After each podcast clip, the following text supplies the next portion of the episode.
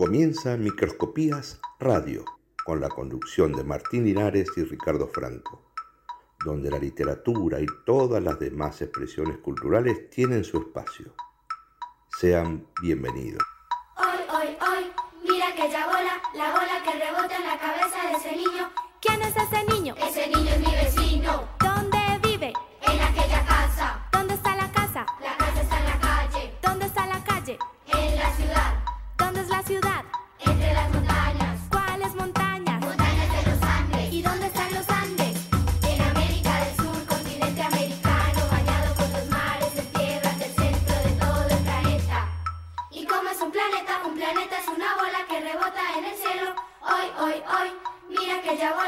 bola, la bola que rebota en la cabeza de ese niño.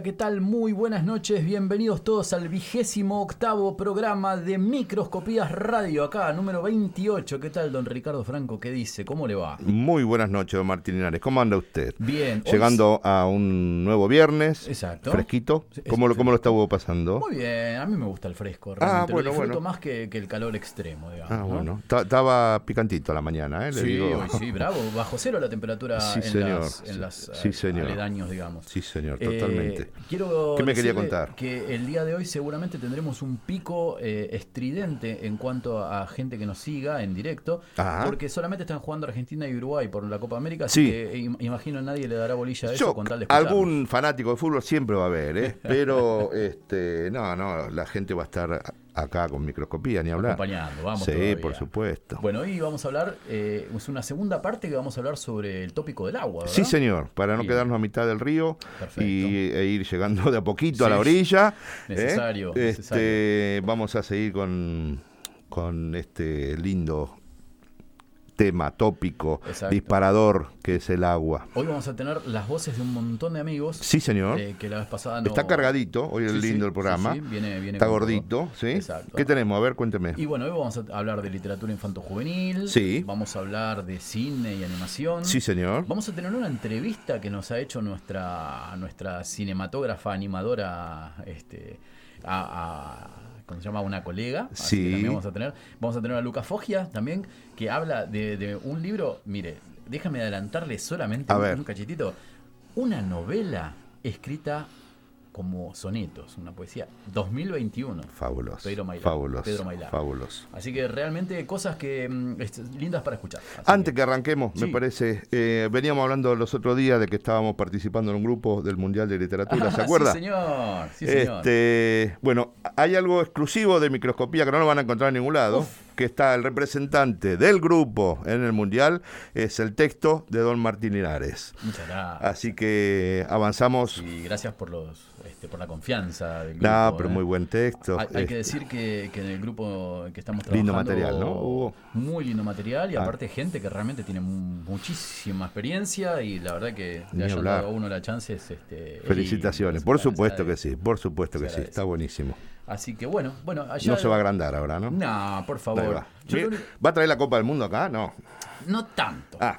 Pero lo, lo que le puedo decir es que Dígame. eh, hagamos una alegoría de Sí. cómo venimos eh, con las cuestiones que tienen que ver con la salud y lo poquito que vamos a empezar a salir y empezar a reencontrarnos y todo eso. Y como usted dijo, estamos a mitad del río, Sí, pero se ve, se ve a lo lejos, ¿no? algo del otro lado, ¿no? Exacto. Alguna pequeña luz se, está, exacto, se ese- está... Esa línea en el horizonte. Sí, Y señor. Más o menos por ese lado viene el temita que vamos a poner ahora. Exacto. Porque lo tomó en un, en un disco que hizo varios covers. Sí, este, por supuesto. El Baiano. Este es Bayano, este, y mm, la versión es muy interesante Ah, esta. muy, muy Tie- interesante. No, no es Es una versión, eso me gusta, cuando alguien se apropia de un tema muy conocido, Tal muy eh, histórico, digamos, el rock nacional de, de Soda Stereo, que es Sombra al Agua, y le hace una versión. Tal cual. ¿Sí? sí, sí. Y parte, parte del reggae, pero también se va a la música eh, de, de la India, ¿no? En un momento. Tiene, tiene momentos. Exacto, Eh. El Bayano es muy de fusión, ¿eh? Exacto, sí. Así, que, bueno, si quiere, vamos por ahí. Vamos por ahí. Al agua con el Bayano. Vamos.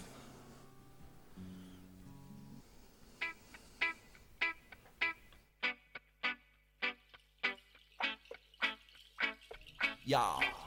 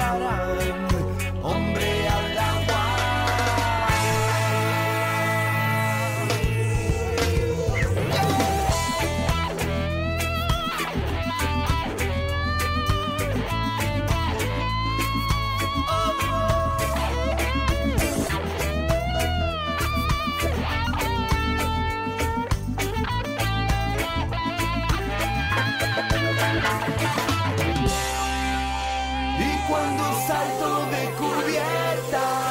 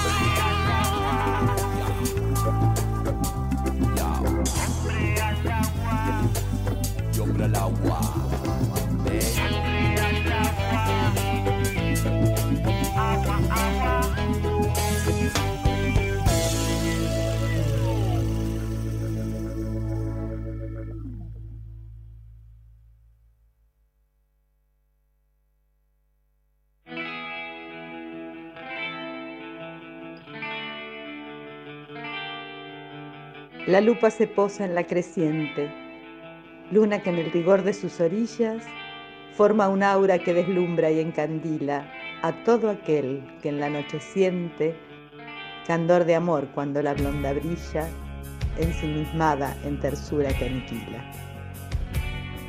Lupa creciente en microscopías radio.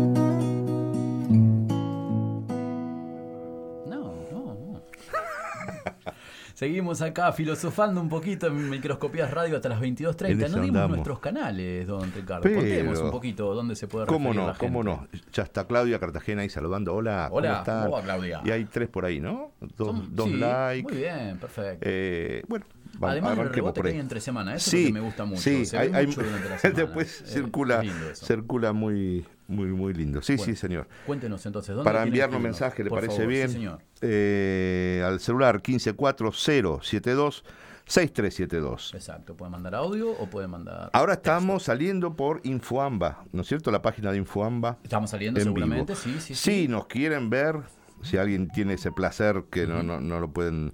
Este, Refrenar. Exacto. Exactamente. Estamos en el canal de YouTube, ¿no? En- de, en YouTube, de exactamente. Infoamba. ¿Tiene que escribir? Eh, Radio. Infoamba es el canal. Exactamente. Radio Y ahí, Infoamba y ahí estaríamos en, en vivo. Espectacular. Así Una cosa de pueden ver loco. nuestros bellos y cosa- rostros. Sí, señor. Bueno, el tema del día estábamos diciendo que es el agua. Y como lo dijo un poquito el Bayano, Sí. este, mm, yo le quiero contar algún datito nada más sobre alguna cosa interesante. Eh, por ejemplo, eh, ¿qué es la hidrosfera? ¿Sí? La hidrosfera. La hidrosfera. Porque Ajá. usted el otro día hizo referencia. Sí, estuvimos que- con el ciclo del agua, ¿no? Tal Estuvimos- cual. E hizo referencia a que como en un, en un mundo en el, en el cual eh, tenemos... Hay gol de Argentina, les voy contando mientras... eh, Pero no me sirve- corte, sirve no me como- corte el clima, el bueno. para ponernos a todos más felices. Eh, en- eh, usted comentó un poquito que eh, en un planeta en el cual hay más agua este, que tierra, obviamente, Total. eh, ¿por qué se lo denomina tierra? verdad? Exactamente, así que exactamente. hacia el final del programa vamos a intentar develarlo, ¿le parece? muy bien, muy Pero bien. le y al ser redondo, pues se le dice planeta. No, Exacto. y no redondeta, no sé. Exactamente. Y por eso también están los terraplanistas que todavía sostienen, ¿verdad? Bueno, vamos, eh, vamos al tema, por favor. ¿Qué es la hidrósfera?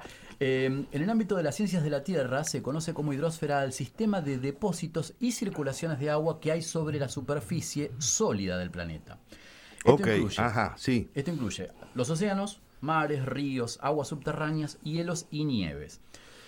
Y el datito más o menos, este, como para tener una idea de más o menos cuánta agua, qué caudales hay. A ver, ábrame los brazos bien grandotes, lo más que pueda. ¿Cuán- ¿Así? Sí, así. ¿Cuánto más o menos calcula que tenemos ahí entre brazo y entre mano y mano? Metro y medio, no sé Metro y medio, supongamos. Bueno, vamos a eh, imaginar que ¿Un poquito más? Muchas más, muchas más, ¿sí? ¿Así? Imagínese un kilómetro. Ah, ¿sí? no, no me Diez dan los brazos, no me dan los brazos, no. Pero imagínese el kilómetro, Sí. Ya lo tiene visualizado en, en su cabeza. Sí, sí, sí. De acá a 10 cuadras más o menos. Exacto. sí, más o menos, ya me ubico. Bueno, pero también, si usted lo hizo mirando a su, a su izquierda, por ejemplo, las 10 cuadras para allá, imagínese 10 cuadras también. ¿Para otro este, lado? Para adelante, Ajá. ¿sí? lo que va a hacer que sean eh, un Cuadrado. kilómetro cuadrado. Sí, señor. Está bien. Ahora imagíneselo para arriba, también. De 10 lo cuadras. Que lo va a hacer un kilómetro cúbico. ¿sí? Sí, señor. Bueno, los océanos tienen un, un millón, ah, no, perdone, estoy mal. 1.370 millones 323 mil kilómetros cúbicos de agua. ¿sí? Lo que es casi un 94%. Y yo me quejo a veces si no hay cubitos en ¿A casa. usted le parece? Después las aguas subterráneas es lo que, que viene a continuación, que es un 4%. Mira, un 4% de las aguas del planeta son subterráneas. Es un, es un dato a saber. ¿sí? Ajá. Después, lo que son las aguas interiores y glaciares, un 1,65. Los embalses y lagos, que hay tantos embalses y lagos, ¿no? En porcentaje apenas representan un 0,019, o sea, no llegan al 1%. Qué notable, ¿eh? Qué 0, notable. Un- Uno ve mucho, mucha cantidad de agua, Por todas partes. pero es el 1%, Y no el 2%. represe- Exactamente. Y después bien, viene la humedad de los suelos, la humedad atmosfé- atmosférica, que así se Sí, dice. sí. Pero me parece el dato de- para imaginar, ¿no? Estaba, sí, señor, no, no, es, es notable. Eh, cuando uno lo ve en, eh, en magnitudes, claro. es una cosa. Este, increíble. Eh, estaba, no lo voy a traer de memoria y seguro lo voy a trastabillar, pero era algo del agua lunar. Ajá. Y se estaba comprobando de que el agua llevada de acá eh, no persiste si uno la deja en la luna, Ajá. porque creo que es con nitrógeno que se cambia de estado o, o- o sus propiedades cambian casi inmediatamente. Ah, bien. Pero hay una teoría, ¿no? Versiones y, Sí. y se está estudiando el tema de que podría durar muchísimo más o al menos no alterarse de una manera tan violenta el hielo. Ah, mire usted. Y en zonas de, que se llama de los polos lunares. Bien. Eh, si tiene ganas y va a la Bien luna alguna vez, vaya, vaya a investigar. Llévese cubitos, rolito, Mire, llévese eh, algo. Ahora va a haber un recital de Coldplay en cualquier momento desde la luna, dicen. Así que yo no sé si no voy sacando un ticket. de- no le digo para ir a ver a Coldplay, pero a una de estas bandas así me gustaría. ir a ¿Qué va a ir a campo? ¿A verlo? A, a Cráter. Al lado, al lado oscuro, ¿no? Sí. No, ellos transmiten y desde acá se vería. Sería la- Pero la- claro, sí se ve perfecto. Se, se vio en el 69, ¿cómo no se va a ver hoy? No, Es- no pienso hablar al respecto, por favor. Cuéntenos qué trae la colación. Vamos. Vamos, vamos con el agua, el agüita. El agua es algo narrable, es contable, algo que se puede fabular en- de una forma de una experiencia singular, transmitible de boca en boca. Esto lo, lo afirmaba Marcos Núñez y García, este, hablando del agua en la literatura. ¿eh? ¿Sí? Bien, sí, sí. La, la historia de la literatura universal eh, ha utilizado símbolos para la expresión de un concepto inefable que difícilmente puede ser explicado en plenitud y a través de palabras. Tiene cierto carácter misterioso, la- ¿no? exacto. Claro.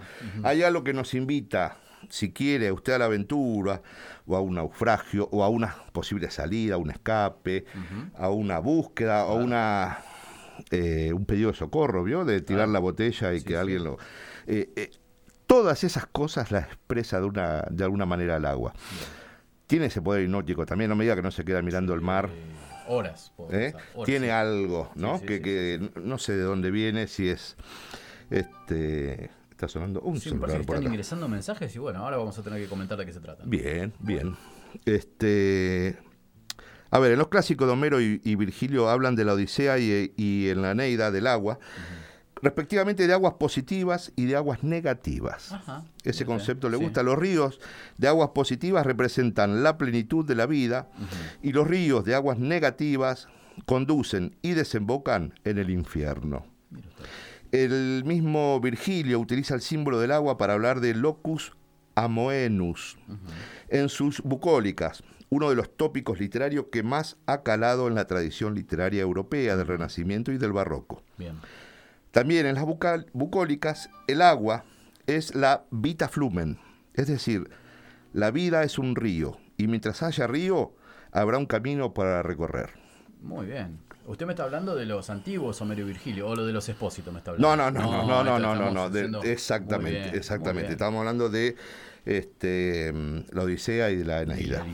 Sí, bien. señor, sí, señor. Excelente. ¿Algo más trajo? Sí, si me deja. Sí. En la edad médica, en la En la médica. edad médica, sí. Qué bueno. Qué bien, bueno. veo- veo en la edad, en esas cosas en la edad ahí. médica, muy bien, me esta encantó. La podríamos contemplar como una pequeña edad médica, ¿vio? Porque todo, to- no creo Estamos, que haya ¿no? palabra, Estamos por ahí. persona que no esté hablando de términos médicos en esta época. Síntomas de- que te conviene hacer, que no te conviene hacer, la ventilación cruzada, no te descuides y tal. Eh, en la Edad Media, la lírica popular escrita en gallego-portugués presenta al agua como un compañero del amor, con el que uno puede dialogar y esperar la llegada del amado. Ajá. ¿Sí? bien. Paralelamente, los villancicos utilizan el agua que emana de una fuente para representar el lugar en el que los amados podrán reunirse. Ajá. Bien. ¿Le gustó? Muy bien. Muy bien. Después seguimos con algunos Después datitos más sí, del agua en la literatura. Tenemos Perfecto. algo de Góngora, algo, algo de Garcilaso La Vega. Muy bien. Vamos ahí por Bueno, ahí, ¿le a parece ir bien? Al, al- al- al romancero. Sí. Ah, yo tengo algo para contarle al romancero, entonces A un ver. poquito más tarde vamos a hacerlo. Eh, ¿Le parece si vamos a escuchar Inés, a... está por Sí. ahí, buenas A noches, muy buen tema. Ahí está. Cuente, cuente, cuente que no escuché. Eh, Inés Cartagena está saludando. Buenas noches, muy bueno el, muy buen tema el de hoy. Bueno, muchas gracias. Eh, Casualmente le, le- le dice algo el apellido. Cartagena, muy bien. Algo sí. de Claudia. A- a- alguna ciudad de Colombia, ¿no? Sí, señor. nombre. Bueno, Sí, señor. quiero que me cuente eh, ah, un poquitito acerca alguna- de esto. Vamos a, mostrar acá. Sí, señor. Es un hermoso, bellísimo libro, pero tiene. Es- Esto un- estaba mirando usted el recorrido que tiene ciertas, este, un, un valor distinto, Claro. ¿no? Un diferencial tiene este libro. Esta es la dedicatoria de Dolina que le hizo a Claudia, mi mujer, y está por acá. A ver Ah. si la cámara 2 me Esa- sigue. exacto. Esta es de Rolón. Muy bien. Y por atrás estaba la de Stronati. Qué va. ¿Se acuerda usted que estaba al- Alfredo Stronati? ¿Era Alberto Stronati? No me acuerdo. Stronati, creo. No recuerdo. Bueno, Eh, hay que- pero era- era Pero el- Stronati, el- un, un genio también. Estuvo a, a años con, Sí. con el negro Dolina. Y, digamos, Alfredo. Más allá, bueno, Alfredo, no, no, bueno, no, ya, ya lo, ya lo traemos a colación, quédese tranquilo. Este, la difer- el diferencial enorme que tiene eh, que alguien se haya tomado el, el- la molestia de firmarle a alguien, a, aún un libro, ¿no es cierto? Sí, Eh, señor. Guillermo puede llegar a ser. Guillermo, sí, señor, ¿sí? Guillermo. Este, y, y cómo pasa a ser uno de los eh, de los más preciados tesoros que se guarda uno. ¿verdad? Tiene, tiene, tiene un valor, tiene un valor. No es lo mismo, ¿no es cierto? Un, un- un texto, un- en este caso un libro, este, es lo que decía el zorro, ¿no? Que me hace diferente a los demás cuando Exacto. hablaba con el principito. Totalmente. Este, era eso, ¿no? Que, que lo, que lo hace distinto a los demás. Exacto, y bien diga que decimos valor, porque no tiene nada que ver con el precio comercial. No, porque hoy, por ejemplo, le no. digo una, una tontería, pero alguien me dijo, te paso el valor del flete. Y no, no, no, el valor se lo pongo yo, depende de mi necesidad, vos me das el precio. Y esto, una dedicatoria, ese momento que se toma el artista como para compartir algo con uno, Sí, señor. es como que a uno, digamos, le da un valor extra que, que no pasa por una cuestión eh, más que simbólica, ¿no? Que Total, es un total. interés, Y, eh, y- muy valioso. a ver, habrá firmado millones de, de libros, Mm. El Negro y Rolón y, y tantos. Pero ese, ese valor que decía usted, eh, uno lo- se lleva ¿no? un pedacito de esta, de esta personalidad o, o cierto cariño al dedicarle y ponerle algo. Totalmente. Bueno, tenemos muchísimas cosas de las que hablar, así que no queremos este, dejar pasar más tiempo. Lo vamos a escuchar, ¿le parece a don Ah, Lucas? Sí, vamos, ¿Sí? agarremos viaje. Vamos entonces. Sí, vamos, vamos primero con el 5 y seguimos derechito.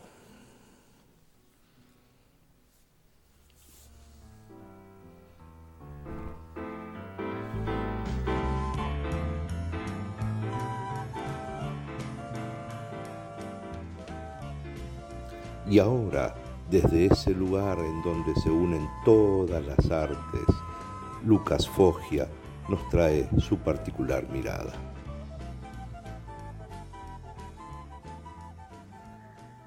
Buenas noches, ¿cómo andan? Espero que estén muy bien. El tema de la semana es el agua y nos viene al pelo para hablar de una novedad editorial. Me estoy refiriendo a El Gran Surubí, novela de Pedro Mairal. El texto tiene una particularidad que lo hace divertido e interesante, que es que está escrito mediante sonetos en decasílabos, es decir, es una novela escrita en verso, ilustrada en esta preciosa edición por Pedro Struckel. El texto en realidad se publicó en formato de folletín en 2012 en la revista Orsay y acá están todos los sonetos reunidos, los 60 sonetos reunidos eh, en una edición que les repito que es muy muy bella. Además, lo que tiene de interesante el texto es que trabaja con la tradición de la poesía gauchesca porque el disparador del argumento del Gran Surubí es el mismo disparador del argumento de Martín Fierro. Es decir, el protagonista de Gran Surubí, Ramón Paz, es, tanto como Martín Fierro, convocado a la reclusión forzosa para el trabajo forzado, no en la frontera, sino en el río. Así, si la gauchesca tiene como escenario natural la pampa, en la novela tenemos como escenario natural el agua, el río. Y uno se pregunta cuando lee El Gran Surubí si se puede hacer gauchesca, poesía gauchesca de piratas. A su vez, la novela propone un mundo distópico, bizarro, en donde el país, Argentina, se queda sin carne, por lo que estos personajes son reclutados por el ejército para alimentar de la pesca a la población argentina. Y siguiendo la comparación con Martín Fierro, cabe preguntar, ¿no? Si el gaucho al final del primer poema huye hacia el desierto, ¿cuál es el desierto para esta distopía? ¿Hay una fuera del texto posible en este mundo distópico? ¿Hay un desierto hacia donde escapar o desertar de estos trabajos forzados? La novela que comienza con un tono eh, jocoso y humorístico, empieza a cobrar poco a poco un tono cruel y situaciones realmente escabrosas. Les leo como siempre un fragmento, en este caso el soneto inicial para no adelantar nada del argumento. Quizá quería morirme, no matarme, dormir un año entero de corrido. Quizá quería no estar, no haber nacido, soñaba que llegaban a buscarme. Dos tipitos de azul tocaban timbre, esperaban pacientes que me vista. Yo decía, soy poeta, soy artista. Me bajaban en un cajón de mimbre, en el ascensor riéndose tranquilos, hablándome del juicio y sus ribetes. Sabían los detalles, los aprietes, protestaban por mis ochenta kilos. Despertaba de golpe transpirado, largando un grito horrible estrangulado. Repito entonces los datos del libro. El Gran Surubí, el autor es Pedro Mairal, con dibujos de Pedro Struckel, editado por MC en 2021. Que sigan bien, tengan buena semana.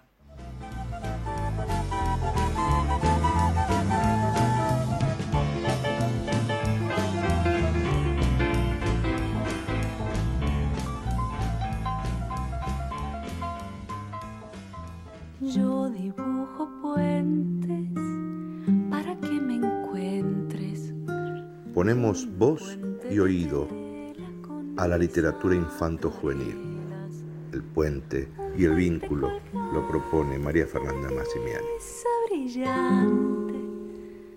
Puentes de madera con lápiz de cera. Y esto Piedra Libre María Fernanda detrás de un libro. Ahí está. Ahí, ahora sí. Piedra Libre María Fernanda. ¿Estás ahí, María Fernanda? ¿Cómo estás? Bien, bien, ustedes. Bien, muy bien. ¿Cómo está? Sí, ¿Qué decir, María Fernanda? Nos ¿Cómo escuchás va? bien vos, ¿no? ¿Estamos bien? Sí, sí, yo los escucho bien. Perfecto. Porque tenemos, Perfecto. eh, tengo que contar así al aire que eh, eh, Pepe siempre nos trae algún implemento nuevo y estamos todo el tiempo eh, teniendo alguna novedad como para estar más relajados, más sueltos Sí, en el estudio. Así que ahora tenemos hasta un dispositivo para, para los llamados, que es una cosa de locos. Así que bueno, este... Ah, bueno, hay que llamar entonces. Sí, Sí, sí, es una cosa sí, sí. impresionante. Así que bueno, ¿cómo estás Fer? Contanos que, que cómo estuvo tu semana, de qué tenemos ganas de hablar. Bueno, muy bien todo y veo que hay poco tiempo y, justo yo traje cuatro libros. Bueno, Así metamos que, entonces. Porque sobre el agua hay mucho. Y sí. Así que bueno, quería recomendar este, algunos, algunos libritos para que tengan en cuenta en casa. ¿Cómo no? Este, vamos a empezar por el más viejito de todos, que se llama Corazón de Vidrio, Ujú. de José Mauro Vasconcelos, que seguramente lo conocen Portugués, al ¿verdad? autor por... ¿Cómo? Vasconcelos portugueses, ¿verdad? Claro, claro, brasileño, brasileño. Ah, brasileño, Eh. Sí. El autor de Mi planta de De naranja, lila, Ahí va, sí, exacto. Ese es el más famoso. Pero este libro, que me lo regaló Sandra Basileski, Ujú. Ujú. es un libro que escrito, eh, que tiene muchísimas ediciones, este es del 91. Ujú. Eh, la verdad que es precioso, tiene cuatro historias escritas en prosa poética Sí. para niños. Bien. Son cuatro historias de diferentes eh, elementos, digamos, de, de- de animales. Por ejemplo, hay de un pájaro, de un pez, de un caballito y de un árbol.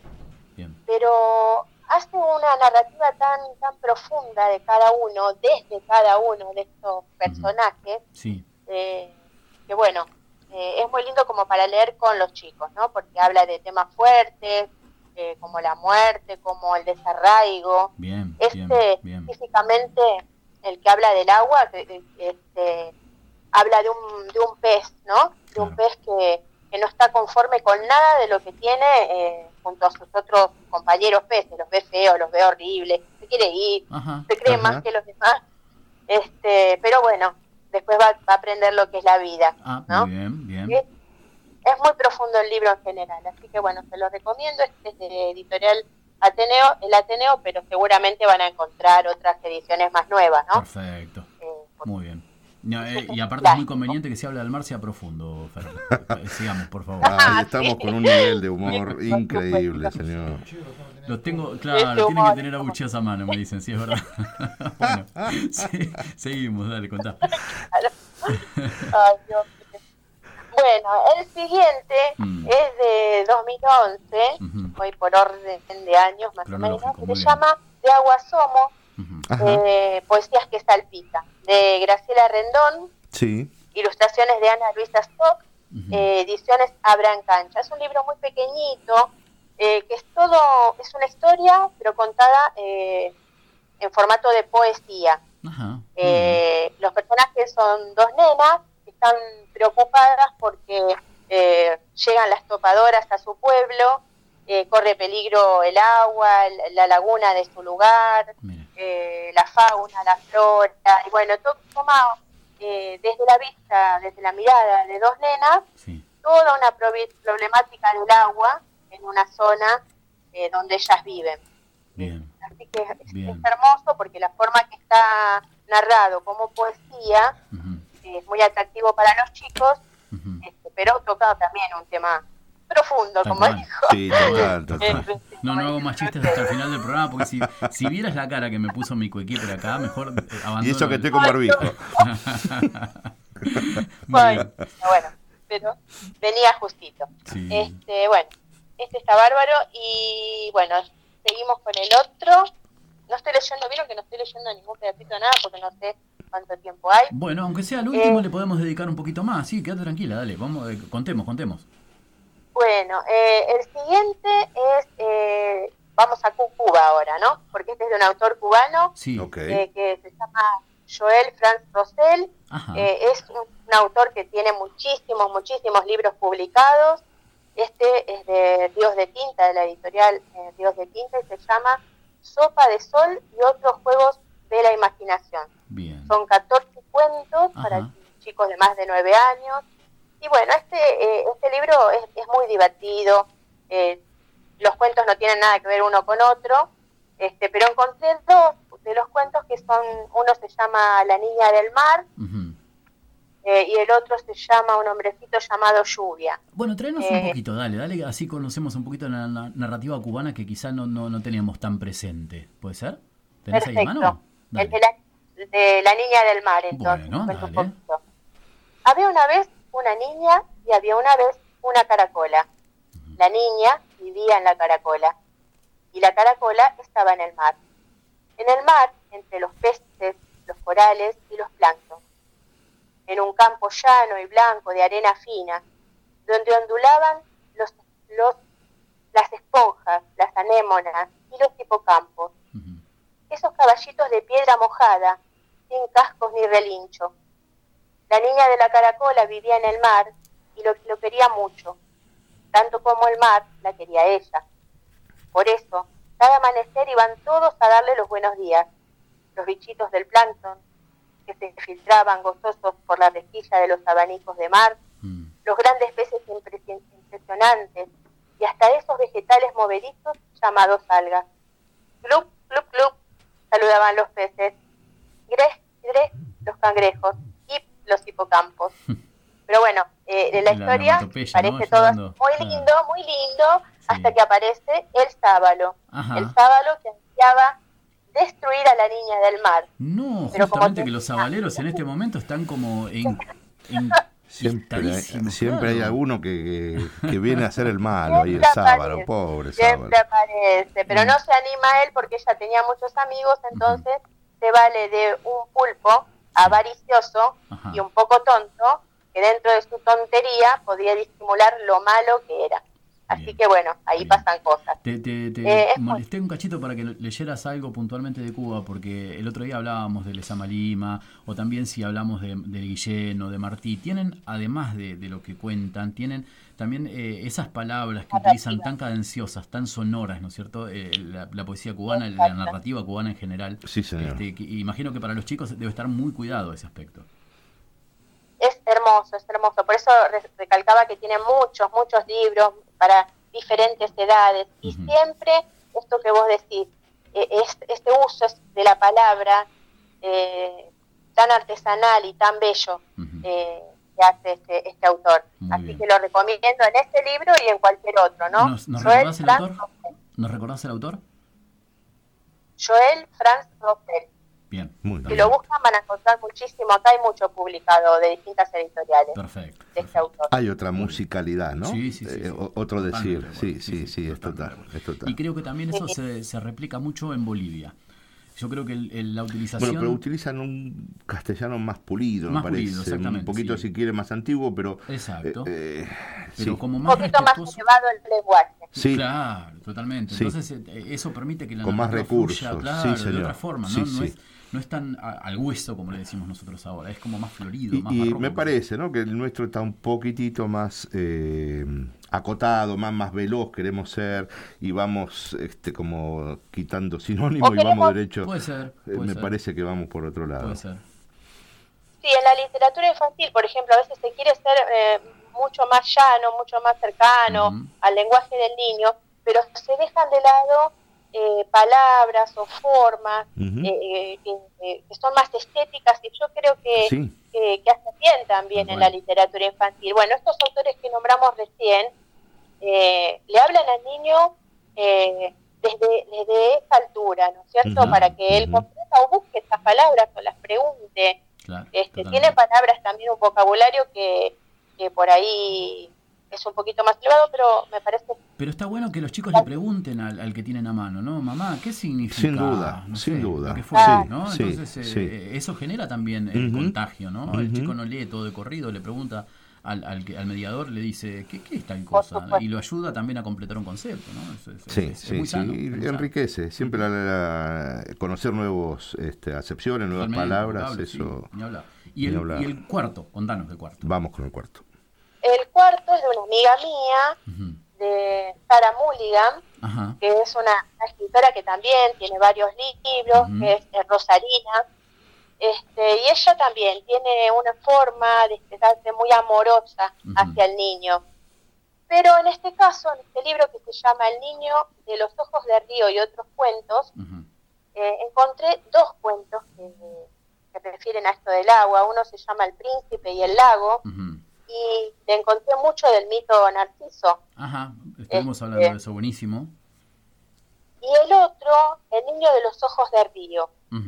Eh, los cuentos son bastante largos eh, y también hablan de- con, con un lenguaje muy amoroso hacia el niño. Como les decía, ella también es ilustradora, eh, así que ilustra su- sus- sus historias. Bien. Y este último, el del niño de los ojos de río, lo que tiene, la particularidad que tiene, es que toca un tema muy, muy fuerte, el trasplante de médula ósea. Ah, Entonces, uno de los personajes ok. eh, eh, se enferma, tiene este problema, y bueno, y se arma toda una historia, una, una cadena, digamos, de ayuda, eh, que, que cruza el mar, porque va de acá hasta España también, eh, y bueno, es toda una historia muy, muy, muy hermosa, Bien. pero que toca este, este tema que, que, bueno, está bueno también que en la literatura infantil eh, se toquen temas así eh, tan, tan duros, ¿no? Como puede llegar a ser esto. Y es más eh, fácil después de, de hablarlo, ¿no? Eso es lo que hablamos siempre, ¿no? De- Sí, una vez que sí. uno ya trató el tema en ese, de esa forma, quizás hablarlo es como más eh, familiar, digamos. Y ¿no? es eh, exorcizarlo, ¿no? Un poquito, Totalmente, eh, transitarlo totalmente. un poco, aunque sea en ficción o, en un personaje, pero de alguna manera no, no, nos aliviana un poquito la mochila. Sí, exacto. sí, ¿Quieres sí, contar sí. algo de ese? Eh, de este cuento sí quería contar nada más que un pedacito de la historia, si quieren les leo nada más cómo comienza. Muy bien. Dale. ¿eh? Dale. Así que después total ella la pueden buscar, eh, tiene Instagram, Facebook, todo, Perfecto. Sara Mulligan. Sara. Bueno, eh, había una vez una niña de ojos dulces, con forma de caramelo, que amaba todo, con todo su corazón al niño de la casa vecina. Se habían conocido de muy pequeños y habían crecido juntos. Todas las tardes caminaban hacia el muelle, arrojaban pequeñas piedras en el río y miraban juntos el atardecer. Ujú. Les gustaba decir sus deseos, cada uno con cada piedrita que lanzaban, como si aquel fuera un gran cofre que los atesorara por siempre. Los ojos del niño eran del mismo color de sus aguas, y la pequeña sentía que sus sueños también serían atesorados por aquel río que él guardaba en su mirada. Muy Así bien. comienza el cuento. Muy. Muy bueno. Estoy mirando mientras vos nos contás, estoy mirando justamente la página que es ni más ni menos que Sara con H, Sara Mulligan, mulligan.com.ar. Sí, Y, y tiene, es muy lindo este, la- las, las ilustraciones que tiene. Me, me hicieron recordar a, a la, a la- la época de. mm, Ay, ¿cómo se llamaba? Sarah Kay. eh, algunos de los, de los dibujos. De los dibujos. Y tiene Muy, varios muy, muy cuentos. amorosa, sí, sí, es muy Bien. amorosa ella, es lo que transmite en sus ilustraciones y en sus textos. Ella está participando ahora de, del taller de literatura infantil y juvenil que estoy Muy dictando. bien, muy bien. Así Ah, que- mira qué bien. A eso iba, iba a preguntarle, ¿estas cosas se encuentran en leemeuncuento.com.ar? Sí, sí, por supuesto, por supuesto, hay de todo un poco, de todo lo que yo vengo hablando acá, eh, lo pueden ir viendo en la página web, así que Muy bien. Buenísimo. Bueno, bárbaro entonces. Sí, Fer, la verdad, este, un montón de recomendaciones. Esta página es hermosa, estoy viendo, es una página hermosa. Este, y tiene varios cuentos ahí también para acceder y, y leer. Así que bueno, este, eh, bueno, ¿algo más te quedó en el tintero o estamos? No, no, Muy nada más que, que, que busquen estos autores porque todos los que los que mencioné son muy interesantes para ver no solo estos cuentos que traje, sino o- otra literatura de ellos, ¿no? Excelente. Por supuesto. Así Sí, sí. Buenísimo. Sí, sí, Bueno, buenísimo. Bueno, Fer, dejen. Bien. muchísimas gracias, la verdad. Sacamos los pies del agua que hace frío. Exactamente. Dale, dale. Bueno. Así que gracias por estar ahí. Listo. Un abrazo. Un abrazo. Chao, Chao, chao. chao, chao. Bueno, Fernanda Massimiani, María Fernanda Massimiani es eh, nuestra especialista en, li- en literatura infanto-juvenil y, Sí. y bueno, este, ella además pertenece a la, a la- a la academia este, y uno de los objetivos principales que tienen es este, es el de difundir también autores y que es, parte también de nuestro trabajo, ¿no? Tratar de, de acercarles este, la mayor cantidad posible de voces. ¿no? Por supuesto, por ahí- supuesto. por ahí vamos. Vamos a traer otra voz ahora. Eh, una entrevista que hizo Eliana Gavinoser Exactamente. a Patricia Menchi. ¿Sí? Bueno. Vamos a ir con el 8 y Va. después el 9 pegadito.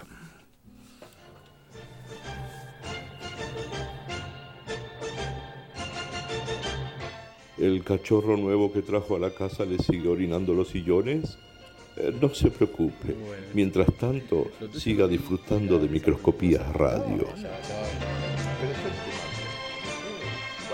Hola gente de Microscopías Radio, gracias Martín, gracias Ricardo Franco, gracias especiales Ileana, bueno mi nombre es Patri Mengui, soy maestra jardinera, eh, realizadora de cine y animación, eh, hago todo un poco, pinto, dibujo, hago teatro y bueno, les voy a contar un poco sobre el agua. Eh, hice un corto que se llama Agua, que en realidad es una sigla que es Abnegados Guerreros Urbanos Avanti. Tiene que ver con, con las inundaciones. Cuando yo era pequeña, eh, mi casa se inundaba por su estada en Avellaneda. Y eh, para nosotros, para mi hermano, para mi prima, era como un juego, porque decíamos, estamos en Venecia, mientras mi abuelo, mi tío y mi papá se ponían la ropa de, de lluvia, de agua y hacían las compuertas para que el agua no entrara a la casa. Nunca perdimos nada, por suerte, pero en 2013 las inundaciones de La Plata y con el cambio climático, todas las cosas que están sucediendo, digamos que me tiraron el conflicto para, para, este, para este corto que me está dando satisfacciones, ya está, tengo tres nominaciones en festivales. Y bueno, ¿qué técnicas usé? Eh, en realidad yo diría que es After Motion porque usé con el After Effects la técnica de Catau, recorte digital y también eh, Stop Motion. Hice una maqueta y bueno, ahí se van moviendo las cosas. La estructura es la, la estructura de Alicia en el País de las Maravillas, el mundo real, el mundo mágico y otra vez el mundo real. Eh, mm, con el lenguaje audiovisual se pueden mostrar muchísimas cosas y las cosas que se pueden hacer a nivel didáctico, sobre todo con los chicos que ya vienen como eh, con el chip puesto desde que nacen, es eh, infinito. ¿Qué es el agua? El agua es todo. Imaginen que el 70% del planeta es agua, el 70% del cuerpo humano es agua. Y bueno, el agua es fundamental para la vida y tenemos que cuidarla más que nunca. Bueno, un abrazo animado para todos y muchas gracias por tenerme presente. Abrazo animado y suerte con el programa.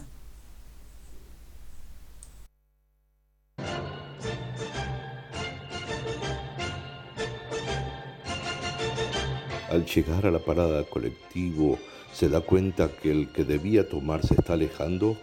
Eh, no se preocupe, ya vendrá otro. Mientras tanto, sigamos escuchando Microscopías Radio.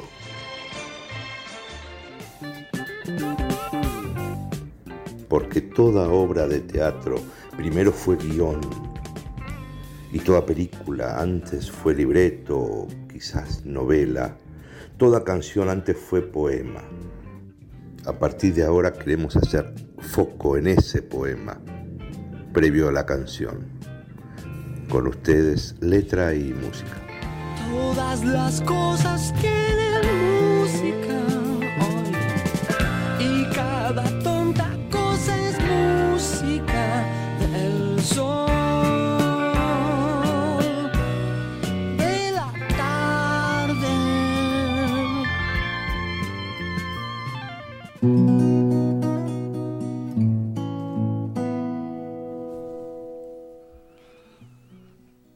Aguas de Marzo.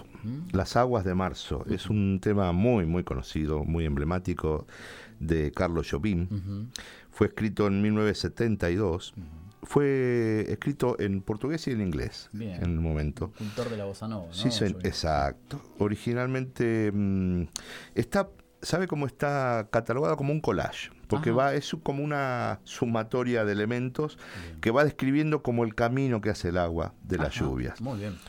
Este, hacia el 2001, Aguas de Marzo, fue eh, en una encuesta que se realizó en Brasil, fue catalogada como el- el- la canción principal del acervo brasilero. Mire usted. Bien. Este, también fue votada en la Rolling Stone como la segunda mejor canción brasileña. Ah, usted. Bien, Eh, bien, sí, señor, sí, señor. Viene de, del mes de marzo, la inspiración, que es el, el mes más lluvioso en Río de Janeiro. Y nada, está, está planteado este, como un fin de una etapa, pero también como el comienzo de otra. Claro. Vamos a, re- a recorrer un poquitito Perfecto. la letra de Aguas de Marzo. Vamos. Es un palo, una piedra, es el final del camino, es un descanso de Muñón, está un poco solo, es un trozo de vidrio, es la vida, es el sol, es la noche, es la muerte, es la trampa, es el anzuelo. Es peroba del campo, es el nudo de madera, caingá, candeia, es matita pereira, es madera de viento cayendo sobre el acantilado, es el misterio profundo, lo que quieras o no. Es fondo, es final del camino. En la cara el disgusto está un poco solo. Es un palo, es un clavo, es un punto, un punto. Es un goteo, es una cuenta, es un cuento, es un pez, es un gesto. Es una plata brillante, es la luna del mañana, es el ladrillo que viene, es la seña, es el día, es el fin del aguijón, es la botella de caña la metralla en el camino.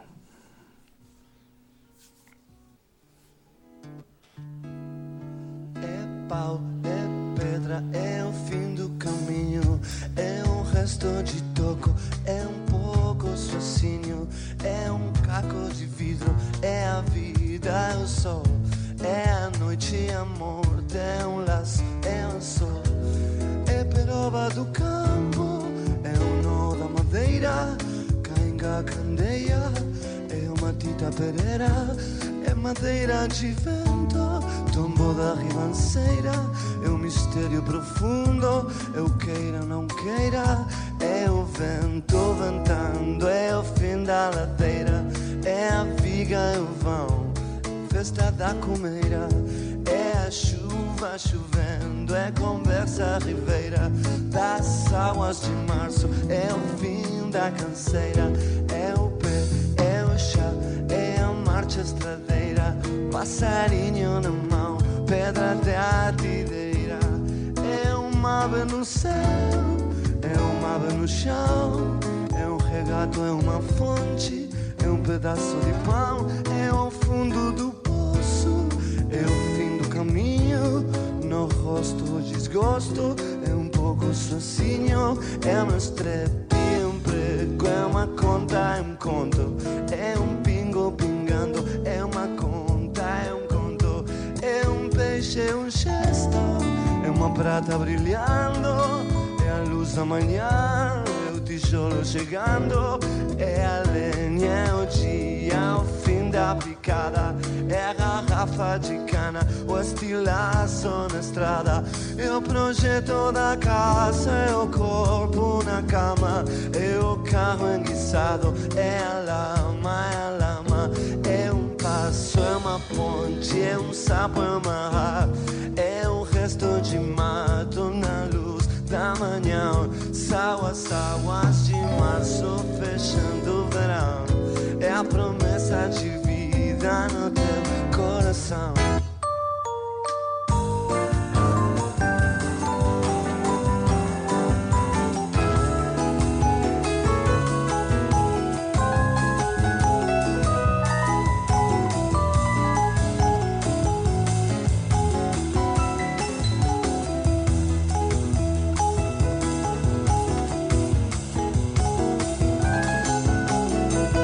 Uma cobra, é um pau joa, hoje eu sei. É um espinho na mão, é um coque no pé. Sawas, sawas de março fechando o verão. É a promessa de vida no teu coração. É pau, é pedra, é o fim do caminho. É um resto de toco, é um pouco sozinho. É um passo, uma ponte, é um sapo amarrar. Um belo horizonte, uma febre terca. Sawa, sawa de março fechando o verão. É a promessa de vida no teu coração. Pau, pedra, fim, minho, resto, coco, patrocínio, caco, vidro, vida. Oh, noite, hortelã, sol. Sawa, sawa de março fechando o verão. É de vida no teu coração.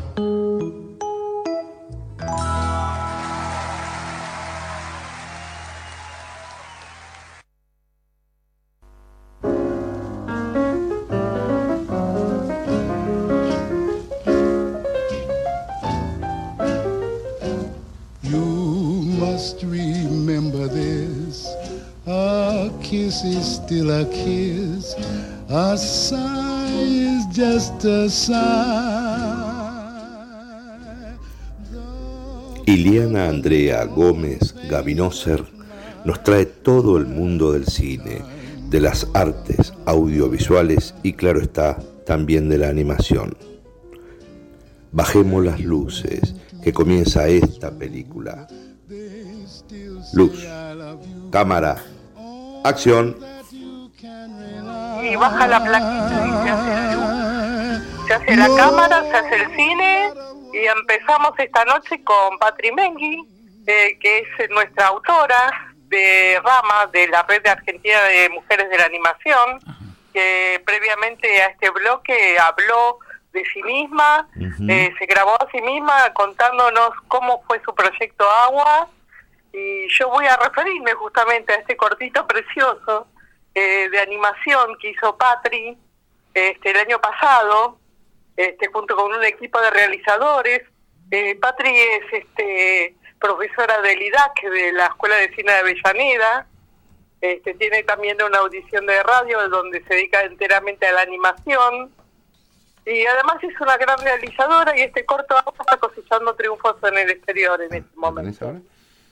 O sea, yo sé que a lo mejor está en internet el tráiler, que ustedes van a poder pesquear el tráiler sobre agua. Ahora me Ahí, voy a ahí lo, referir ahí lo tenemos puesto al aire, está saliendo... Este, por YouTube, ¿no es cierto? Exacto, exacto. Por YouTube está pasa, estamos pasando el tráiler, Iliana. Bueno, así ustedes pueden pispear un poco la- las varias técnicas de animación que usó Patri. Ahora me voy a referir al argumento, a de qué se trata este flor de Buenísimo. corto de animación. Ujú.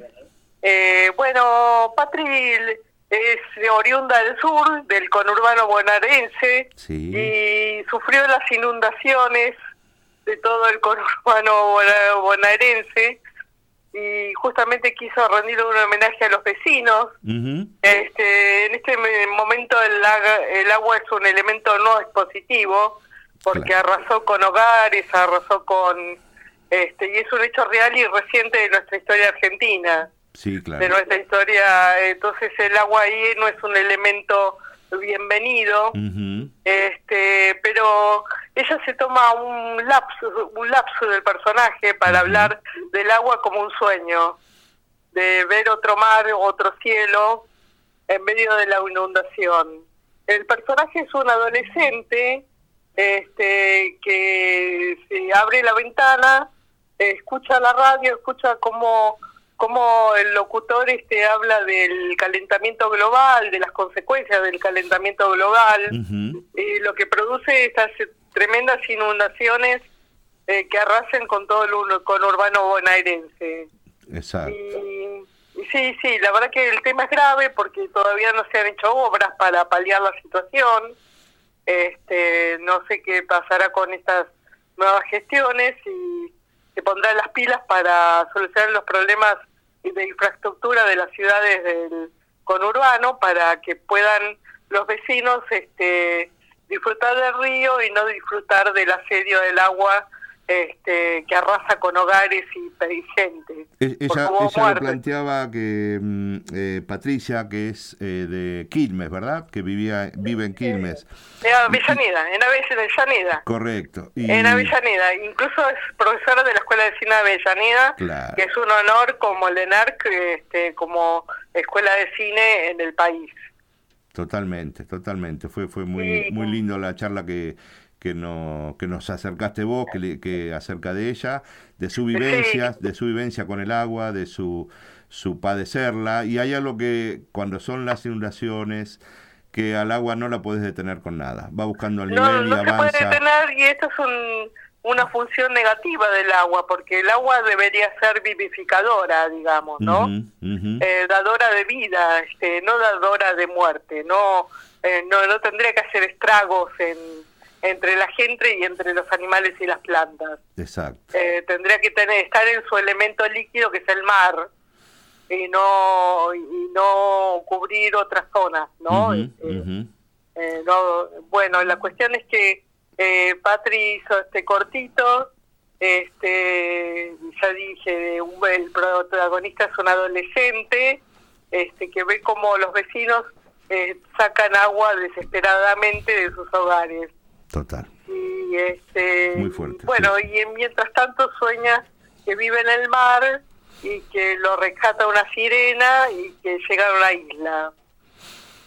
Sí, Bueno, sí, sí, sí, sí. y Hermoso. llegó a una isla con hermoso. tesoros este o sea dándole tratando de darle un sueño a una cosa que es tan negativa y tan dolorosa como es, el- como es la inundación a lo devastador del agua, cuando inunde, cuando arrastra todo, le encontró una especie de salvavidas, un- un- un- Exactamente, una el balsa, una sí balsa. una, una especie de balsa exactamente sí, como sí, diría sí, Lito sí. Nevia Tanguito este. Exactamente, una, Bueno, muy fácil Eh. de encontrar, eh, Ileana. Este, Agua de Patricia Noemí Mengui con una H intermedia. ¿eh? Así sí que- van a encontrar el trailer en Exacto. internet Exacto. Eh, más adelante está- estuvo saliendo en- por YouTube lo, lo- Exacto, el que está atento ahí lo pudo ver más o menos de qué se trata, cuál es el tipo de animación y demás. Sí, sí, sí, sí. sí. Sí, la técnica de animación es cutout, o sea, recorte con este cutout es eh, recorte con After Effects, se puede recortar las figuras. Eh, en realidad es lo que se hace en After Effects. Es un programa de animación que justamente es para recortar figuras y armarlas y animarlas. Este, este y además un poco de stop motion también, un poquitito de stop motion de, de manejo de muñecos. Así que eh, Patri es una persona eh, bellísima que además trabaja con dibujos de los chicos Qué bien. este en sus cortos y anima dibujos de los niños. Sí, pues se notaba como que había distintos tipos de dibujos también, ¿no? Más allá de, de las distintas técnicas que seguramente había, eh, no parecían hechos por la misma mano, ¿puede ser? Eh, sí, porque además hay alguno que, que otro dibujante que colaboró con Patricia. Y creo que, claro, Este, esa diversidad de técnicas también, tipo collage, que, como que se iban... este, Sí, sí. collage, este, o sea, fotos de pap- de papel de diario, Sí, el barquito total, de papel, este, el diario, el diario que lee el adolescente con las noticias, este, o sea, que integra varias técnicas y las combina perfectamente en un todo estético muy lindo y, y que trasunta mucho el tema de este tan doloroso de la inundación, ¿no?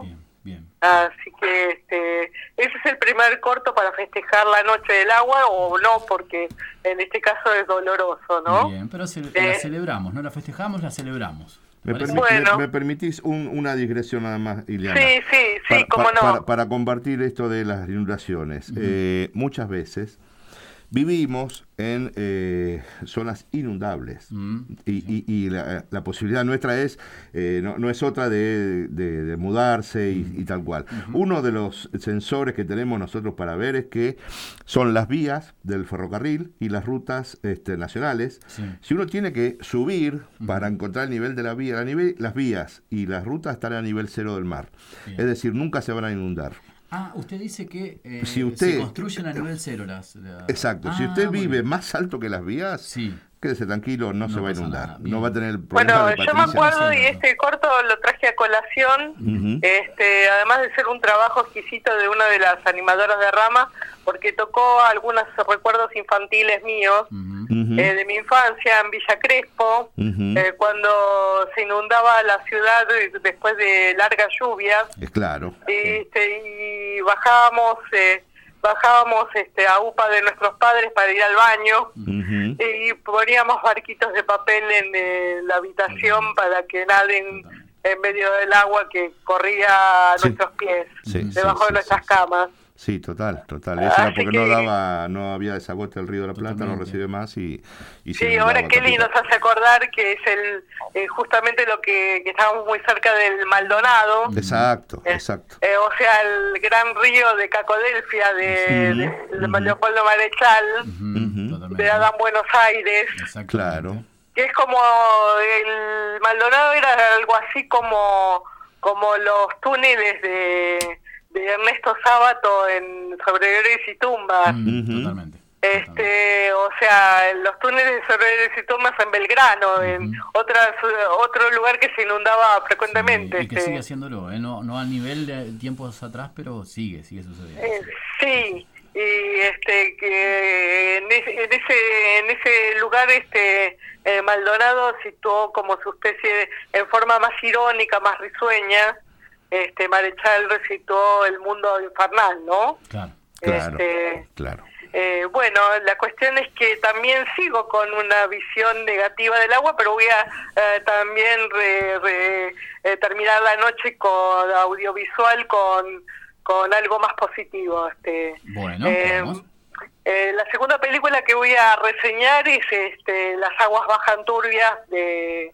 Un Hugo del Carril, un clásico, un claro. clásico, un clásico del cine argentino eh, que trata de la situación de los obreros en el litoral, en el Paraná.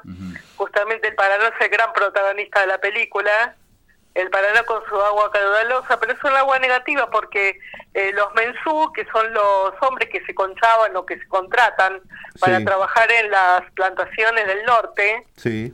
este, resulta que iban en barco hacia el trabajo y volvían los cadáveres y la por el agua, ¿no? Eh, porque justamente lo que está denunciando la película es la explotación del obrero.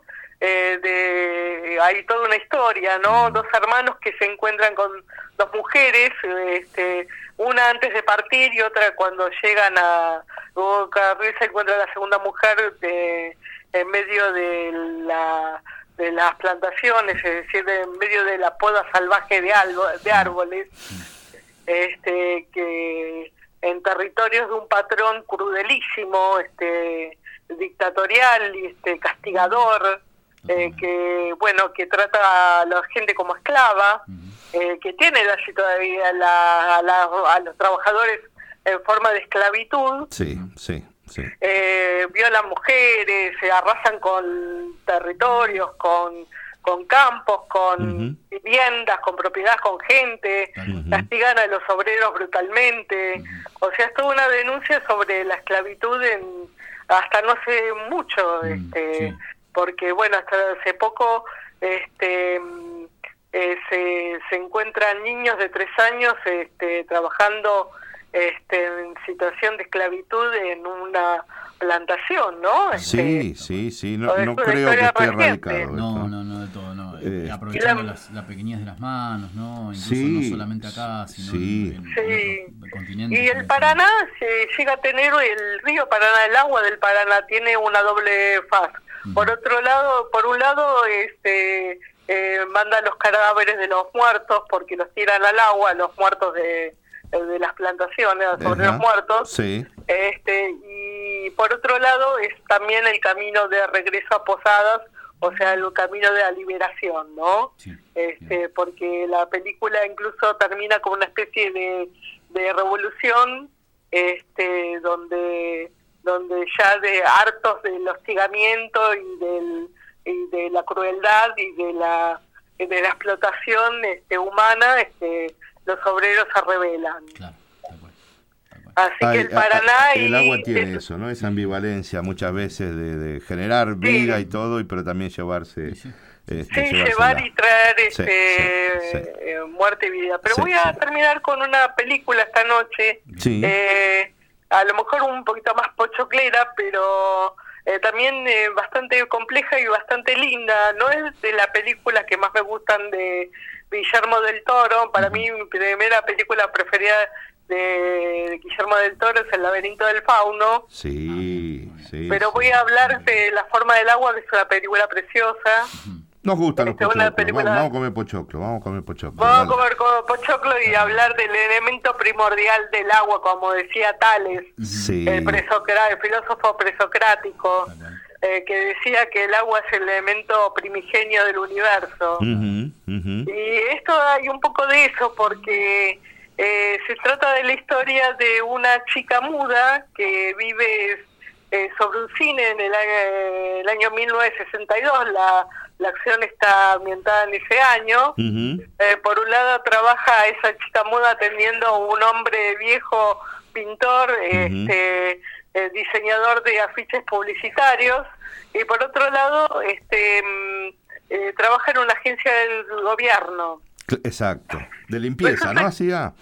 ¿Cómo? Hacía de limpieza eh, en. Eh, sí, sí, sí, muy- junto con una muchacha afro- afroamericana, Sí, sí. las dos se encargan de la limpieza de un lugar secreto del gobierno. Algo tipo un Este- búnker o no sé, que era algo medio secreto. Sí, un ¿no? búnker, una especie de CIA, digamos, de laboratorio secreto de, de alta inteligencia, Exacto. Eh, a- al que traen un anfibio, un ser primordial este, hecho de agua, como una rareza, como un fenómeno. Ajá. Este, pero resulta que el ser anfibio se revela, se revela porque lo castigan. este, y el director del centro de investigaciones este, termina eh, con dos dedos tan cortados porque justamente Mutilado, sí. eh, la- el anfibio lo usan de conejito de, de indias Y este y lo torturan este eh, pero resulta que la muda siendo eh, personal de limpieza tiene acceso a al laboratorio donde está encerrado este anfibio y, y, y la muda empieza a enseñarle a, a tomar contacto con el anfibio y a mm, y a establecer una conexión muy íntima con el anfibio. Este De, algún modo empiezan a relacionarse, ¿no es cierto? Por medio de la comida, de algunos gestos. por medio de la que le lleva huevos Sí, este, sí, sí, sí, le sí, lleva este eh, le, le- le enseña palabras le enseña a comunicarse Tiene eh, algo, eh, eh, sí, no, no sé si es tan pochoclera, pero bueno, eh, pero tiene eso, ambos personajes, digamos, princesa y príncipe extraños, no tienen la posibilidad del habla, entonces se no tiene posibilidad de hablar y después hay un detalle muy revelador acerca de ella. Sí, este que ella es huérfana pero ella ha sido una huérfana que ha sido encontrada en- acerca del agua o sea totalmente. que ella tiene algún vínculo misterioso con el Ah, agua hay algo ahí en ella que también lo, lo acerca, sí, que sí. la trae, que la trae al agua, lo que es este un ser hecho de agua. Por lo pronto no tenemos que olvidar que pues, podría ser una propuesta de hombre primigenio, porque estamos hechos de agua y carbono, ¿no? Por Este, supuesto, sí. y entonces este anfibio pasa a ser como una especie de hombre primordial hecho de agua, este mitológico y fantástico, y a la par de ciencia ficción, porque Claro, claro. están en- No me acuerdo si vos por ahí recordás algo, pero ¿no lo llevaban del Amazonas? Era como una criatura que habían encontrado acá, creo, algo por el estilo, de Sí, en América del Sur. Sudamérica, en Sí, Sudamérica, en exacto. Sudamérica, no se dice dónde, no, No me acuerdo, nada. sí, no me No se acuerdo. dice dónde, pero Sudamérica Exacto, es el- exacto. la zona, ¿no? Sudamérica en forma un poquito eh, despectiva. Hay una situación muy política muy especial, Sí. que es una ambientación en la Guerra Fría, porque Exacto. aparece un médico, un doctor, este, Sí. un biólogo, Sí. este, que trabaja para los rusos, eh, encubierto en el laboratorio norteamericano, eh, pero que tampoco quiere obedecer a ningún poder político. Él eh, trata de que la criatura esté a salvo, porque es un biólogo antes que nada. Claro, claro. Entonces cuando anuncian que van a vivi- viviseccionarlo, este, la muda decide rescatarlo y él la ayuda a sacar al anfibio este, del laboratorio. Y lo hace de una manera espectacular, ¿no? Este, sí, sí. ayudada incluso con este hombre pintor este, que, que es empleador de ella. Así que se cruzan un poquito las tramas y los personajes. Y se jugaban, perdón, ¿no? se jugaban más que más que el puesto de trabajo, ¿no? Con el contexto ese y esa ese escape eh, había mucho en juego para ellos, para perder, sí, sí. Sí, además este utilizan la- el lenguaje de señas para pasar inadvertidas porque son las autoras del, del rescate y el director está investigando quién sacó este eh, quién sacó al anfibio del agua y entonces dicen eh, tuvo que ser una agencia de inteligencia ultra preparada para haber hecho ese rescate. Y resulta que fueron tres Sí, personas tres o exacto. cuatro personas este a puro pulmón que hicieron lo que lo, lo que podían para sacarlo y lo lograron. Con este. una furgoneta, sí, sí, totalmente, Exactamente, totalmente. y además con, con la contra tanto de los rusos por un lado que querían el, el anfibio para sus investigaciones y de Ujú. los norteamericanos. Exacto. Ahí no deja, no queda pie ti- sin cabeza, no hay ninguna polarización, ninguna inclinación hacia un lado y otro. La película es muy crítica del poder político. Sí, sí, total. Y no, no spoilemos el final, pero tiene, Exactamente. para mí tiene... Es el a- mayordomo.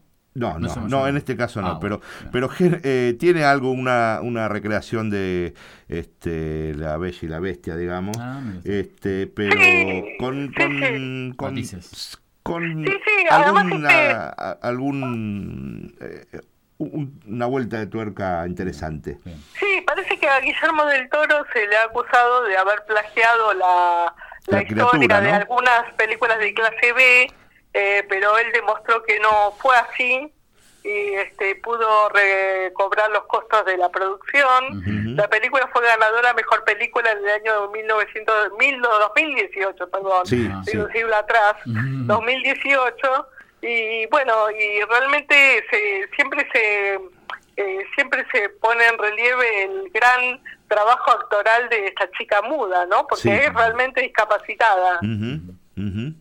Así que este, es realmente discapacitada la actriz que hizo del papel de muda. Así que tuvo un trabajo previo a Guillermo del Toro con la actriz eh, para trabajar con ella. Y realmente fue candidata al Oscar para ser mejor actriz, pero no, no lo ganó, pero estuvo nominada. Este, Sí, sí, eh, sí, que, bueno, muchos dicen que lo tendría que haber ganado, no me acuerdo en ese año quién ganó, este, eh, pero realmente este, me- eh, fue acreedor de varios Oscars, fue candidato a varios Juegos Oscar, ganó el de mejor película, el de mejor director, el de mejor diseño de producción y el de va. mejor banda sonora. Ah, Este, mira, mira. A porque veces una gran película tiene este, muy buena ambientación, el trabajo de colores, eh, la colorimetría también me gustó. Por bueno, eso, el el diseño diseño de- de del monstruo, digamos, del personaje eh, marino es impresionante. El diseño de producción es el rubro que, que es eh, lo que era antes dirección de arte, digamos. Ah, claro, exacto. O sea, exacto. lo que pasa es que ahora se llama diseño de producción, este, que lo ganó este año muy bien Mank, eh, que se lo merecía con creces. Sí, total. Eh, pero cuando se habla de produ- production designer es de dirección de arte, Bien. Este, de la estética de la película, además muy bien ambientada en el año 62, Ujú. eh, con una reconstrucción de época muy Sí, interesante, sí, sí, eh, muy cuidada, este, eh, muy cuidada y este, realmente Este, la, la película tiene varias elogios, además se tiene unas escenas, escenas bellísimas eh, de ambientes acuosos donde flotan los personajes. Bueno, la tienen que ver. Este. Si no la Obvio, vieron, obvio. eh, la Digo. tienen que ver porque es un peliculón. Sí, este. sí, La debo, la, sí, la sí, tuve en sí, carpeta, sí. recuerdo en su momento, y después me, me olvidé. Vio que a veces pasa que uno este, va dejando pasar cosas y. Pero vamos a tratar de volver. Y, y. Guillermo del Toro Traten de verla, sí. traten- traten de verla, quizás está en Netflix. Este, Sí, eh, seguramente, ¿no? seguramente. Eh, con el nombre de Shape of the Water. Water. Bien. Shape of the Eh, Water. sí, Sí, sí, sí. Eh, la tengo- forma del agua. Tengo una, una paginita por ahí para, para recomendar que muy probablemente vos la conozcas, Ileana, este, que tiene muchísimo cine clásico y, eh, y nosotros estamos haciendo con mi mujer unas pequeñas investigaciones, de a poquito vamos tratando de investigar, ¿no? Eh, Genial, de, página- de a poco yo voy a comentar fuentes eh, para que el Buenísimo. para que el espectador pueda volver a esas viejas películas Dale, este perfecto. Si me eh, porque la la-. Esta, sí, esta pero- en particular probablemente la conozca, se llama Cinefilia Malversa. ¿sí? no eh, sí sí sí Muy sí sí sí interesante la porque además tienen sí, los pósters de cada película, los pósters originales. Uh, qué lindo, En la presentación, qué entonces lindo. uno ingresa ya directamente del Desde la enlace, gráfica. Desde la gráfica. Qué Entonces ya uno ya lindo, qué sospecha de lindo. que, que se va a encontrar. Es muy Qué interesante. lindo. realmente. Yo me acuerdo de, de esta película, la que trajiste, eh, Iliana, de Guillermo del Toro, trabajar mucho con un escultor, eh, mucho en lo previo, ¿no? Eh, para la Sí. realización del personaje del, del- de este eh, galán de personaje marítimo, eh, Claro. porque al no hablar eh, tiene ciertas expresiones muy sutiles en el traje. Ah. Que Eh, si está sí. enojado, las esca- es como que, que cambia sí, sí, el, el trabajo color. de, de este, mudo de, sí, del sí. anfibio de eh, muy muy muy que- muy sí. sutiles cambios que le da la, la personalidad no a, a este Sí.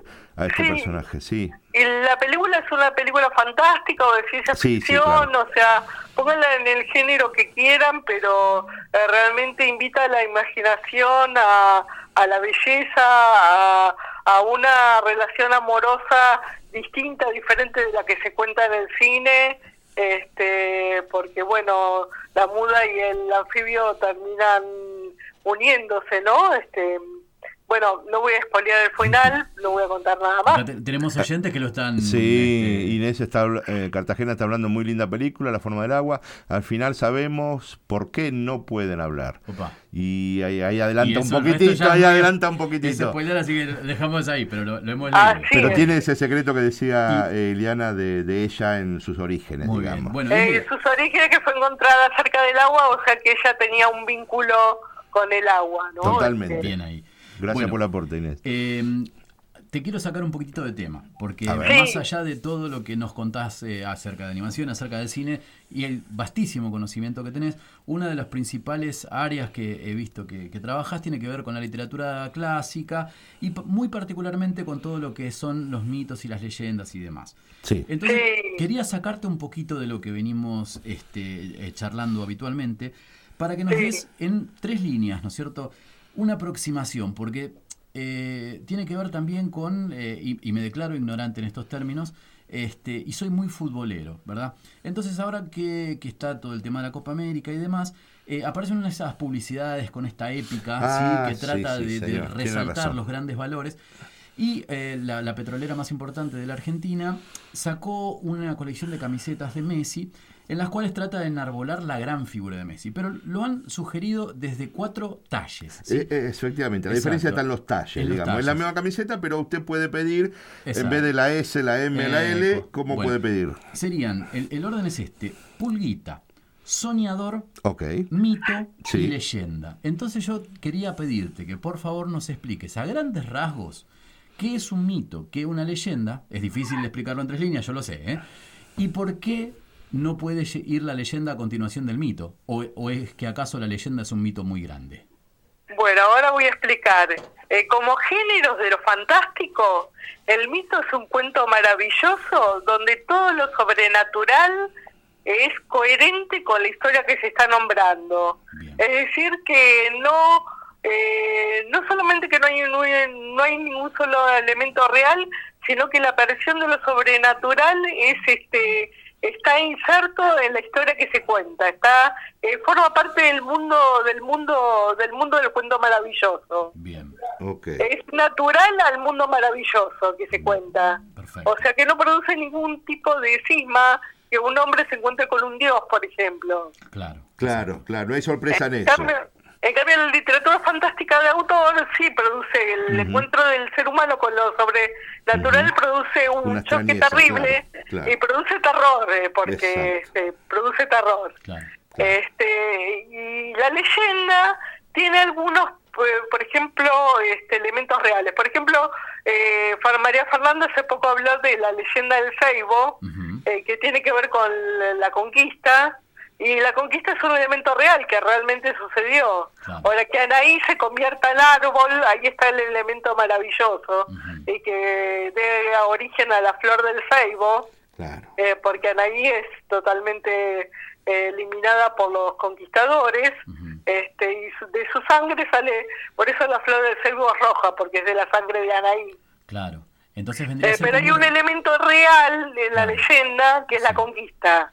Y es como entonces un elemento que se enmarca en otro. ¿Sería algo así la leyenda? para? Exactamente, que se marca, pero como re- que tiene un elemento real. Por ejemplo, Mm. hay un montón de leyendas, justamente hablando de la leyenda del Seibo, este, hay un montón de leyendas este, que surgieron a partir de la conquista de América, que son mitad este, leyendas, este, eh, cu- eh, cuentos aborígenes de, de- de Latinoamérica, como la, la Llorona, la Catrina, Ujú, que es un elemento totalmente español, pero inserto en un ambiente azteca totalmente. Es más, la Llorona se la venera el Día de los Muertos. Que el Día de los Muertos es una es una festividad de azteca, Sí, exacto. este, propiamente azteca, no maya, azteca. Este, o es el- pero de- lo que pasa es que los, los mayas también tenían su descenso al Xibalbá, que era el infierno. Claro. Eh, el infierno entre comillas, este, porque no se puede equiparar el infierno este, mexicano y maya con el infierno católico. Porque es un descenso, es una catábasis al mundo de los muertos. Pero no es una catábasis dolorosa como la que hace Dante en la Divina Comedia, eh, sino que es una catábasis al mundo de los seres que, que viven en eh, viven en el más allá como en la literatura europea, pero no es dolorosa, no es este eh, no no es vengativa ni es Ujú, este eh, no es castigo. Claro, sí, Eh, sí. claro, sí, es el mundo de los muertos, es el mundo de, de- es el hábitat de los muertos, ahí Exacto, habitan los muertos. Bueno, muchísimas gracias por darnos este este paneo esencial, ¿no? Porque a veces se, se- se- se utilizan de, de formas tan erróneas las palabras, este, Sí. que, que nos gusta tratar de, de- de ir a, a la fuente, ¿no es cierto? Y que, bueno, por lo menos saber desde dónde se parte para Es hablar de algo, totalmente, ¿sí? totalmente. Y un tema es, eh, hablando de películas, la Sí. película de Ulises de, de mm, Kirk Douglas, que Sí. realmente sigue bastante, es una película italo-norteamericana, eh, hollywoodense, pero italo-norteamericana europea, eh, pero europea también, y sigue bastante eh, cerquita a la Odisea. Bien, Este, bien, es una bien. película para recomendar dentro más que al más que las la- las películas Troya y otras Sí, eh, sí, cosas sí, que sí, se sí. hicieron Es de así, muy ¿eh? mala calidad. Es este. así, es así, es Bueno, así. Ile, muchísimas Ile, gracias. muchísimas gracias. Realmente Bueno, es no, buenas noches, hasta luego, hasta, Hasta luego. Bueno, es, es- es un gustazo hablar La con, verdad que con sí. Liliana. Y además, bueno, esto de poder ilustrar con las palabras precisas, ¿no? Es- es separar qué es un mito, qué es una leyenda, no utilizar, este, el- digamos, ahora, ahora se están utilizando muchas otras palabras, podríamos este, incluso hacer un programa basándonos en ellas. Este, se, se habla de lo épico como una cuestión de gesta. Y lo épico no pasa exactamente por la gesta. Un día podemos este, eh, hablarlo. total. O, o sea, un equipo de fútbol tiene épica. No, estamos hablando de, con una terminología sumamente incorrecta. Sí, señor. Entonces, este, podríamos intentar buscar cuáles son las palabras que, que realmente se condicen con lo que significa. Este, quizás es, es el hilar finito, quizás es quizás ser es- exquisito, pero yo aprendí del Marcelo, del maestro Marcelo Arce, ¿sí? Sí. un tipo que este, decía que la música clásica o la clásica música tiene que ser para todos. Es que hay que nivelar para arriba. Correcto. Hay que intentar Correcto. siempre. Acercar algunos Exacto. conceptos que para que todos estemos. Exacto, no, no, no necesariamente necesitamos traer la, la, la, la, la- la RAE Plus, No, no, no, no, edificio no, no, gigante no. no, no, no, es- si podemos afinar un poquito la puntería. Exacto, exacto. ¿Me repite los talles, por favor? Los talles eran pulguita, Sí. soñador, Sí. mito y leyenda. ¿Tiene XX leyenda? Yo- vamos para allá, volvemos enseguida, Pepe. Sacanos de esto, vamos con el 14 y vamos y venimos con el último pedacito de Microscopías Radio. Mengua la luna su brillo de río, lupa lupera cascabelera, porque al fin Se avecina en el frío y en el ritual de unas aguas serenas. Lupa menguante en microscopías radio. Ahí estamos con la voz de Lili Bianco. Sí, señor. Este, la lupa que nos amiga. mengua. Sí. Y permítame, antes de volver al tema en, en particular que ¿Cómo estamos no le voy a hablando hoy permitir? y hacer ese cierrecito que nos queda, Sí, que es bueno, sí. bastante corto, quiero contarle que van a subastar en Londres un poema manuscrito de García Lorca, ¿sí? Sí. Este, que se ha encontrado, se escucha bajo y lejano, bueno, no importa, vamos a hablar más fuerte, quédate tranquila. Gracias. Eh, se va a subastar en, en Londres un poema manuscrito, decía, de García Lorca, El romance de la luna luna, ¿sí? Ajá. Este se va, eh, que es el primer poema del romancero eh, gitano. ¿Se recuerda del romancero gitano de Lorca? Este, bueno, se va a subastar en París. Eh, con un precio estimado de salida de entre. ¿Tiene, tiene unos mangos encima? A ver si traje, me a la fijo, me galería fijo. Sotheby's de, Sí. de- de Londres. Sí. Porque entre 20.000 y 30.000 euros. Más o menos entre. No, no tengo, no, la no, verdad no que no, no, no, no. Bueno, no importa. Este, este poema que fue escrito por ¿Con Lorca. débito se puede? No. Yo calculo que no va a haber problema. Ah, bueno. mire. Este, mm, y fue dedicado al diplomático andaluz que era amigo de él, eh, Mora Guarnido, José Mora Guarnido, ¿sí? en Ajá. 1934. Ajá. Así que es uno de los pocos eh, poemas que se han encontrado, son solamente 10 los que se han encontrado manuscritos, y este tiene además el eh, justamente el aditamento de lo que hablábamos antes con su libro de, de Dolina, ¿no? que está dedicado y tiene, digamos, como un- una suerte de valor extra. ¿sí? Sí, total. Y además, eh, que- además de que dice para un viejo y queridísimo camarada, eh, tiene varios dibujos hechos en azul y rojo, hacía la usanza suya, ¿vio? Ajá. Este, eh, con- y un hombre con un sombrero que sería una suerte de representación de un gitano. Así que bueno, esto va a ser noticia de estos días. Qué bien. ¿Quiere contarme algo acerca de la audiencia que estábamos? Ah, me ha pasado, sí, qué bueno, que, gracias por la noticia. Nivelar para arriba, dice Ferma Simiani, totalmente. Ahí sí, está. es- es- ese es el, el- el gusto que tratamos de darnos.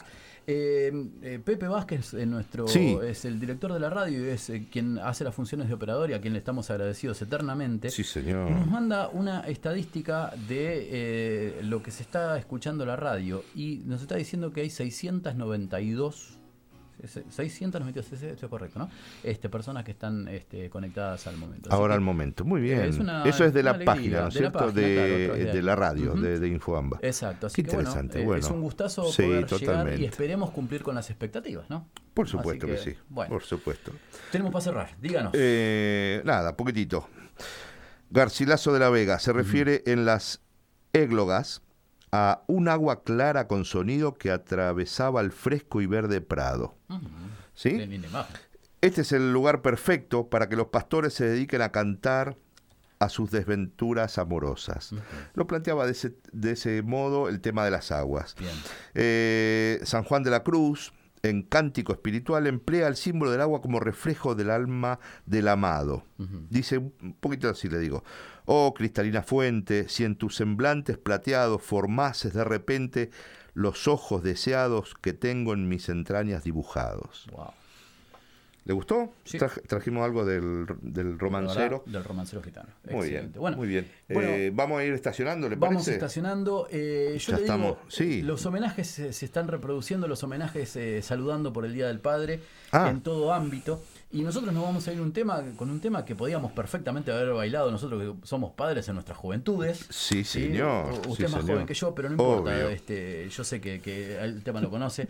así que, eh, bueno, es saludar, así como está haciendo la radio en forma institucional y se va a seguir reproduciendo durante, Durante el fin de semana, sí. Este, saludar a todos los papás, este, agradecerles que nos hayan tratado, eh, traído acá. Sí, Eh, señor. en mi caso, este, eh, hace mucho se me fue, era muy chico yo, pero bueno, el recuerdo siempre presente. Yo sé que usted también tiene muy. Sí, sí, sí, sí, muy, muy cercano. También no está con, no- con nosotros, conmigo, pero este está muy, muy adentro mío. Exactamente, y Eh, son cosas que no se pierden jamás, ¿no? Total, ¿Mm? total, Bueno, total. eh, Nos vamos con una especie de frente al mar, algo así, Waterfront, Bien. de la banda Simple Mind. Vamos entonces, volvemos Bueno. el miércoles, ¿le parece? Sí, vamos por la revancha. ¿Con la qué? ¿Con la qué? Uh, Con la lupa mediante, sí señor. Ah, ahora. Gracias por estar acá. Hasta luego.